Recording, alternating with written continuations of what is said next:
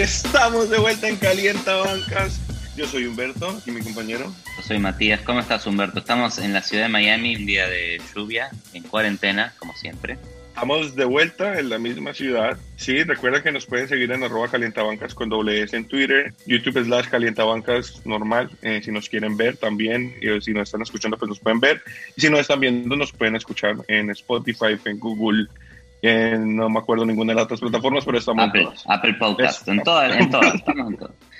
Y mira, Humberto, yo veo que ahí atrás tuyo tenés, como siempre, eh, banderas del Miami Heat.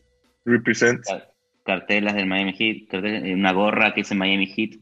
Este es el capítulo del Miami Heat. Te quiero preguntar, después de la fenomenal temporada pasada, llegaron a la final, qué pasa esta temporada, porque el Miami Heat está ahí décimo, noveno, onceavo en el este y no, no termina de, si bien tiene algunos winning streaks y gana partidos seguidos, no termina de encontrar ni siquiera un lineup. Yo creo que la, la respuesta fácil y, y, de lo que se ve en los partidos es falta de esfuerzo. Eh, por algún motivo, los jugadores no sé si esperaban eh, que con el mismo esfuerzo del año pasado iban a llegar igual de lejos, pero claramente la NBA es una liga que evoluciona y que cada año es un reto mayor y que no te puedes quedar con lo mismo.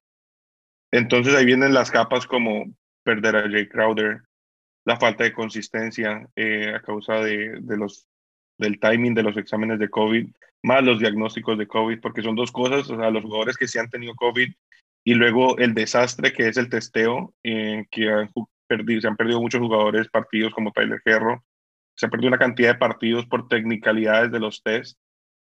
Entonces hay como muchas cosas, pero lo, lo, de resaltar es que con todo y lo mal que van, seguimos a cuatro partidos de playoff eh, en un este que sigue, sigue siendo abierto ¿no? para todos y quedan, quedan partidos. Para mí eso que decís de que falta un Shea Crowder es importante porque es parte del ancla defensiva de un equipo, pero también le da tiro de triple siempre que lo necesites cuando yo veo el, eh, el line titular del hit, ¿verdad? Sí veo tiradores, veo que está obviamente o Duncan Robinson o Tyler Herro eh, en el equipo. Eh, sabemos que Van puede tirar si lo necesita. Estos jugadores son más de, excepto Duncan Robinson, son más de tener la pelota en la mano. Jay Crowder jamás necesitaba tener la pelota en la mano en ofensiva. Era esperar, esperar, esperar. Y Duncan Robinson tiene otro tema, que es que ahora se está hablando mucho que los equipos están empezando a entender cómo juega y en el scouting report saben cómo frenarlo, ¿verdad? Eh, claro. Y, un jugador como Duncan Robinson, que ya vemos que es bueno, porque sabemos que es bueno, estas suelen ser las primeras barreras de los jugadores para transformarse en buenísimos, que es aprender a lidiar con defensas preparadas para defenderte. ¿Qué es lo que va a empezar a hacer Duncan Robinson cuando sabes que le toca un equipo como Boston o Filadelfia eh, o Brooklyn y le hace un plan para desactivarlo. Es que lo de Duncan Robinson es un fenómeno también de, de, dos partes, porque yo creo que es un jugador que depende mucho de, del movimiento de los otros jugadores para él poder tener su tiro, ¿no? Digamos, él depende mucho de ese milisegundo donde la defensa se fija en dónde está Butler para él abrirse y, y coger eh, eh, y rotarte al otro lado de la cancha.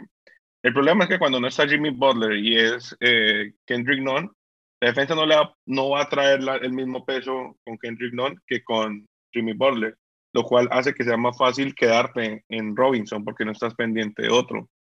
Eso hace que el trabajo de Robinson sea mucho más difícil, pero cuando vuelve a jugar Draghi, cuando vuelve a jugar Butler, vos ves que la defensa no puede simplemente quedarse en Robinson, tiene que estar pendiente de los otros y eso es lo que, eso es lo que yo creo que es virtud de, de Duncan Robinson, como él ve esos huecos en milisegundos y despega, y cuando te das cuenta ya está recibiendo el balón al otro lado de la cancha y disparando, y tiene un release súper rápido.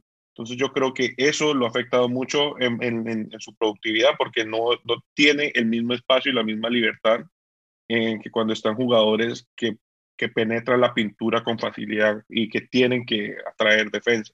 Eso es Jimmy, ¿verdad? Que se perdió, no sé, como tres semanas, estuvo afuera eh, el, equipo devolvió un poquito el nivel con Jimmy, mejoró defensivamente, pero ofensivamente también necesita esa inyección de alguien que vaya a penetrar bajo el aro. El hit está eh, número 25 en puntos por partido. Sí. Hubo un tema también ofensivamente al principio de temporada, intentamos poner a Tyler Hero de, point guard. Eh, fue un experimento que no funcionó. Él creo que eh, naturalmente funciona más cuando lo ponemos a, jugar de shooting guard eh, con una persona como Kendrick Nunn o administrando el balón o el mismo Bam o GB Butler que sean los que suben el balón. cabe resaltar que nos encontramos un buen tirador en Max Strauss, que yo creo que nadie lo vio venir por eso estas joyitas que nos encontramos y que por lo menos al principio de temporada, cuando, cuando más hueco había, era de los que nos ayudaba a mantener los, los partidos a flote, igual que Precious Achiwa, son, son futuro. Entonces, dentro de todo, eh, dentro de todo lo malo, es, es optimista un poco ver el desarrollo de otros jugadores. Que igual esta es una temporada que yo creo que el Heat tiene claro que es de transición a, al premio mayor y a lo que de verdad está en, en objetivo, que es el off-season que viene. El, el, el, camino al campeonato seguís pensando que es con todos estos, con, con Jimmy, con Bam, con Herro, con Duncan Robinson. Sí, yo creo que incluso Duncan puede estar en el, en, en el trade block. Los que no quisiera que se vayan, porque creo que son los, los, los que son el espíritu del hit, son Goran Dragic, Bama de Bayo, Jimmy Butler y Herro. De ahí, esos son, esos son como el núcleo que ah, mantiene la cultura del hit por ahora. Hablando de trades, el hit siempre es de estos, de, estos eh, destinos. Protagonista siempre en el, en el último deadline, ¿no? después, nunca pasa nada, después nunca termina pasando nada. Pero eh, sabemos que Pat Riley es un ejecutivo, un, un presidente, general manager, como le quieras decir, que sabe conseguir jugadores. Esta temporada no hay grandes nombres eh, para trades, pero acá hay unos que anotamos que podrían entrar bien o mal en el hit. Vos me vas a decir, vos conocés bien el hit. Uno es Andre Drummond.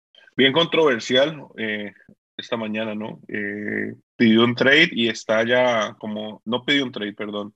Los Caps lo quieren tradear, ya lo tienen listo para sacarlo y entro, obviamente, cada vez que hay rumor de que alguien va a tradearlo, aparece el Miami Heat como un posible destino. Drummond me parece un gran jugador, me parece que es un, un, un, centro clásico que puede complementar las habilidades de, de Bam en papel. O sea, en papel es un jugador que gana rebotes, que tiene presencia en la pintura. Bam es un jugador que puede tirar, que puede hacerse más en el perímetro. Eh, podría complementarse. El problema es que fuera de Bam, la mayoría de jugadores del Heat necesitan la pintura.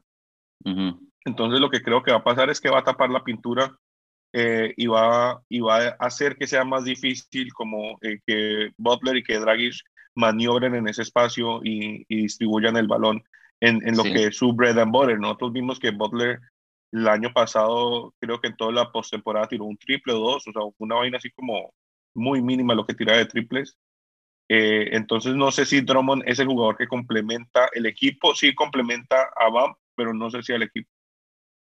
A mí lo, que, no, lo que no me gusta de, Drummond es que eh, eh, para mí es eso lo que es exactamente lo que estás diciendo. Imagínate, no solo Jimmy, pero hasta Tyler Hero que, que, quiere de vez en cuando ir abajo del aro hacer una bandeja, va a tener al pivot del equipo contrario marcándolo a Drummond. No te va a abrir espacios. Este, y hablando de, jugadores que tapan la pintura y abren espacios, otro nombre es Blake Griffin, que no juega 82 partidos desde que nació una temporada, mm. eh, pero se convirtió en un jugador que cuando era joven era como Zion Williamson, que iba a hacer volcadas todo el tiempo y poco a poco se fue haciendo triplero. Entonces hoy es un jugador que sí te puede abrir un poco la pintura, porque va a estar esperando afuera. Eh, tirando triple, imagino jugando mucho más off-ball, si llegas al hit, eh, no va a buscar ningún tipo de protagonismo, ¿no? Sí, yo creo que eh, tendría que llegar sabiendo que no va a ser la primera opción, que está bien, porque yo creo que él tiene que pensar ahora en preservar su carrera. Yo creo que si el hit tirara a un trade por Blake Griffin, no es una apuesta tanto en Blake como en el equipo médico que tenemos. Eh, no, sinceramente, de mantenerlo, yo creo que 100% es un reto que pueden tener porque es, es un equipo que, ya le apostamos a Greg Oden en algún momento. No nos funcionó, pero lo intentamos. Entonces, em, me gusta como jugador y, no quiero ser el que descarta un jugador y que dice, no, ya está acabado y luego vuelve como Carmelo y destruye, otro equipo. Eh, las lesiones es, algo que, que, a, a, esta edad, estos jugadores después de 30, creo que ya todos, todos, no sé que sea LeBron James, son susceptibles a eso. Entonces, no sé, me gusta mucho como jugador, me, me gusta mucho lo que podría aportar, pero, pero una apuesta, es una reapuesta con todo su, su historial médico. A mí me encanta Blake Griffin, pero no, no juega más de 20 partidos seguidos. Le pasa. No. Te digo, si es un trade temporal por esa temporada, no sé cuánto le queda a su contrato. Pero si es más de dos años, no. Si es un añito y el otro tiene player eh, team option, ¿por qué no? Sí. Y tiene 31. Para mí, si, lo, si, si buscas un Blake Griffin, no tenés que dar mucho a cambio. No regales picks del draft. No apuestes tu futuro no tradees a Duncan Robinson, que tiene el contrato más bajo del cobra un millón y medio y produce un montón. Este, para mí, si se anima Miami, tiene que, dar piecitas eh, que no le duelan. Pero el arma secreta de Pat Riley, el arma secreta de Pat Riley es el buyout. Esperar a quien queda libre, así como pasó con Iguadola y con Jay Crowder. Y vámonos. Buscar, buscar veterano. Y hablando de no veteranos, el otro es John Collins, que es este a la pivot de Atlanta, que nos gusta mucho. A mí, me, lo hablamos antes, nos gusta mucho John Collins, eh, pero también vimos que su producción no está mejorando. En los últimos tres años, más, básicamente mantiene la misma producción, mantiene la eficiencia, si no es que la bajó, pero tiene 23, 24 años. John Collins, me, me gusta porque es de estos jugadores como multi, multi eh, polifacéticos, perdón. Eh, como que los ves que pueden jugar de varias posiciones, que pueden hacer varias cosas en la cancha. Eso es muy de la identidad del hit. Asumiendo que como logramos hacer con muchos de los jugadores que suben su producción, creo que es una apuesta decente a futuro. No sé qué es todo lo que pedirá eh, Atlanta a cambio de un jugador con futuro, que complementa bien a Trey Young, que se lleva bien, que lleva en el equipo mucho tiempo, que entiende el sistema, es un jugador que creo que se ha vuelto importante para ellos o por lo menos constante. Y la constancia es algo que se valora mucho en la NBA hoy en día. Entonces es un jugador de los que sí nos costaría, pero que creo que es de los que mejor retribución puede traer. Creo que puede jugar bien cuando entra jugadores de los segundos unidad como Abre Bradley, cosas así. Eh, me gusta, me gusta, pero nos va a costar. Pero mínimo, te costa, mínimo te cuesta un Duncan Robinson. Eh, y probablemente algún pick, probablemente algún jugador como de estos jóvenes que están arrancando como a Chihuahua en el hit. Eh, no, no va a ser un jugador barato de conseguir, pero para mí, un jugador como John Collins en Miami eh, puede un poco chocar con Adebayo en cuanto a los espacios que ocupan en ofensiva. Este, y yo no sé si John Collins está listo para aceptar eso y para compartir con él y ver cómo se arreglan, a ver quién eh, tiene más presencia en la pintura, quién tiene más presencia fuera de la pintura, o si está dispuesto a ser como el líder de una segunda unidad. Sabemos que el Hit distribuye muy bien los minutos de todos los jugadores que juegan. Entonces, habría que ver eso. Pero es que esa es la otra, incluso en la segunda unidad, el líder es Goran Dragic. Ya hay uno segunda unidad con como con un, incluso ya hay un sistema en la segunda unidad también con Achiwat, que también juega como muy parecido a lo que juega BAM, pero con más versatilidad. Eh, sí, definitivamente tiene que venir aceptando que es un role player. Eh, pero yo creo que... tiene, tiene 23 años, 24 años. Pero ese tipo de role players son los que hacen la diferencia entre los equipos campeones o no. Cuando te ves un role player que podría ser titular en otro, eso es lo que te dice que el equipo tiene profundidad decente, creo. Eh, que, dime tu, como siempre, las predicciones que jamás son acertadas. ¿Dónde llega Miami esta temporada teniendo en cuenta que en el este compite con Brooklyn, con Filadelfia, con Boston, con Milwaukee y con los Knicks? Digo que podemos volver a finales de conferencia y de ahí en adelante es una tirada de una moneda. Eh, ¿Por qué podemos volver? Porque con que entremos de octavos, los playoffs son otra cosa. El año pasado entramos de séptimos y hicimos un desorden allá, hicimos un desastre con todo el mundo, y nos tocó ponerse las pilas con el Miami Heat. Entonces, con que entremos de octavos, yo creo que it's, it's all open. El tema de entrar de octavos es que de una de todo con Milwaukee o con, con los Nets. No, acordate que ahora está el torneito, que los primeros 10 tienen ah, chances de entrar a los playoffs. O sea que de octavo tampoco entras a los playoffs, tenés que jugar no es directo. Nada, nada, ya cuando se pone eliminación directa, ya es otra cosa. Ya ahí nos vamos a... Y ahí se ponen los guantes. No, yo creo que el equipo está para, para reaccionar, necesita también constancia, men. Este tema de la inconsistencia también te quita ritmo y cuando perdés ritmo te desentendés, te desubicas, te paras mal y, eso te cuesta en la ofensiva, ¿no? Porque es más fácil defenderte cuando, cuando no estás compenetrado bien con tus amigos, con tus compañeritos. Entonces yo creo que un poquito más de ritmo de, de, los, de, los principales eh, y podemos volver a retomar el camino. Muy bien. Bueno, Humberto, te dejo eh, en esta lluviosa Miami.